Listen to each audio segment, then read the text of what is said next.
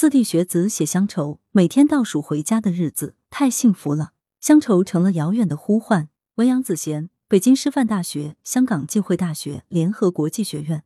我像一只风筝，每起一阵风，就乘着风飞得远一些，再远一些。大概十二三岁的时候，就有一种强烈的冲破故乡、樊笼桎梏的欲望在心里燃烧。我要走出去，我想去看看更大的世界。一个梳着柔顺马尾的女生，这样在班级的心愿墙上一笔一画写下。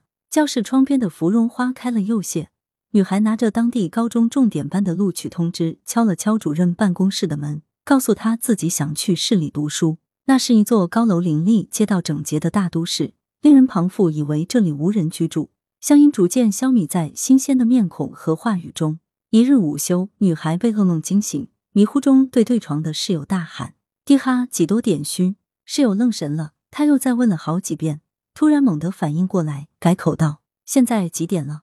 怅然间回想，原来乡愁成了遥远的呼唤。高考完的盛夏，真了扯着嗓子在绿荫中嘶吼，不知道又有多少怀揣着热烈希冀的青年，要走向披着迷人面纱的远方。女孩喜欢海，她选择了一座名字里带海的城市，再一次背起行囊，兴致勃勃的出发。我曾经以为风筝是没有乡愁的。可是，在斜日西沉时，傍着大山的校园中升起哀哀暮气。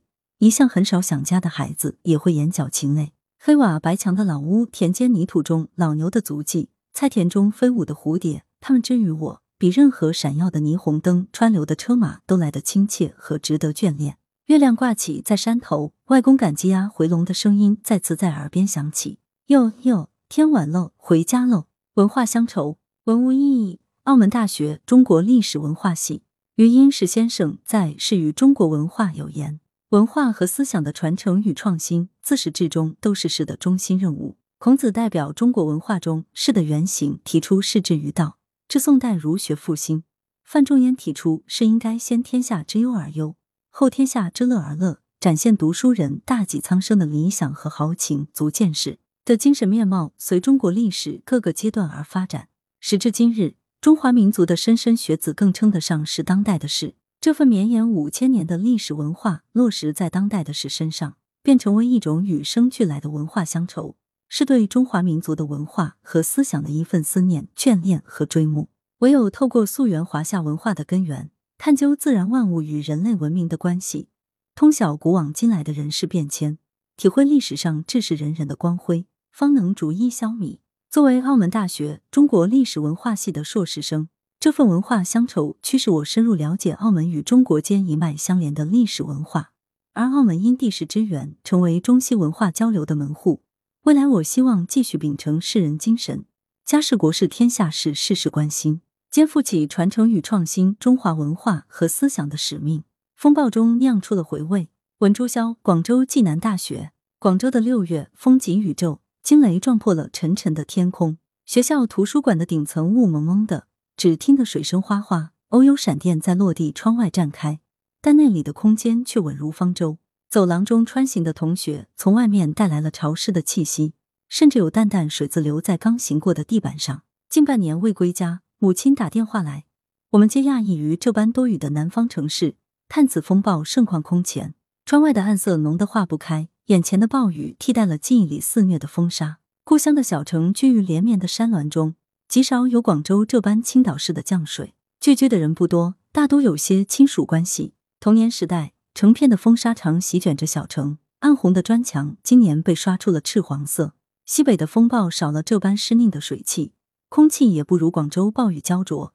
但同样以大风的天气，给人们带来意想不到的共处时间。风暴来临，人们往往居家。任凭外面急骤的天色变化，慢慢享受着难得的时光。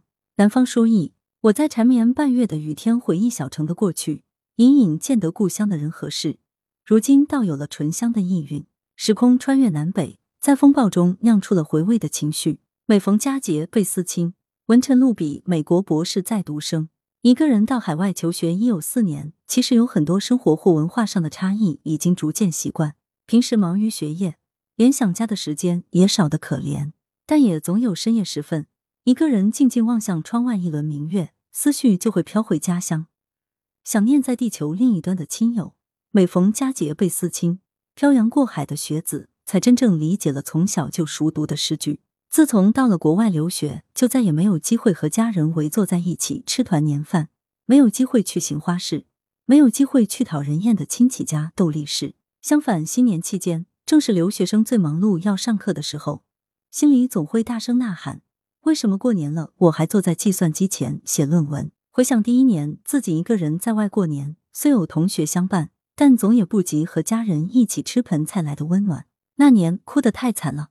但后来的每一年也都就这么熬了过来。那年的眼泪就变成家人间的一个新年限定版笑话。母亲大人总会半开玩笑：“你还记得你哭得多难看吗？”但我总会看到他眼角的那一滴不敢流下的泪。另一个最让海外学子思乡的物事，大概就是没办法时常吃到熟悉的家乡味道了。稀松平常的一句得闲饮茶都变得非常奢侈。我的学校附近没有太多中菜馆，仅有的一两间。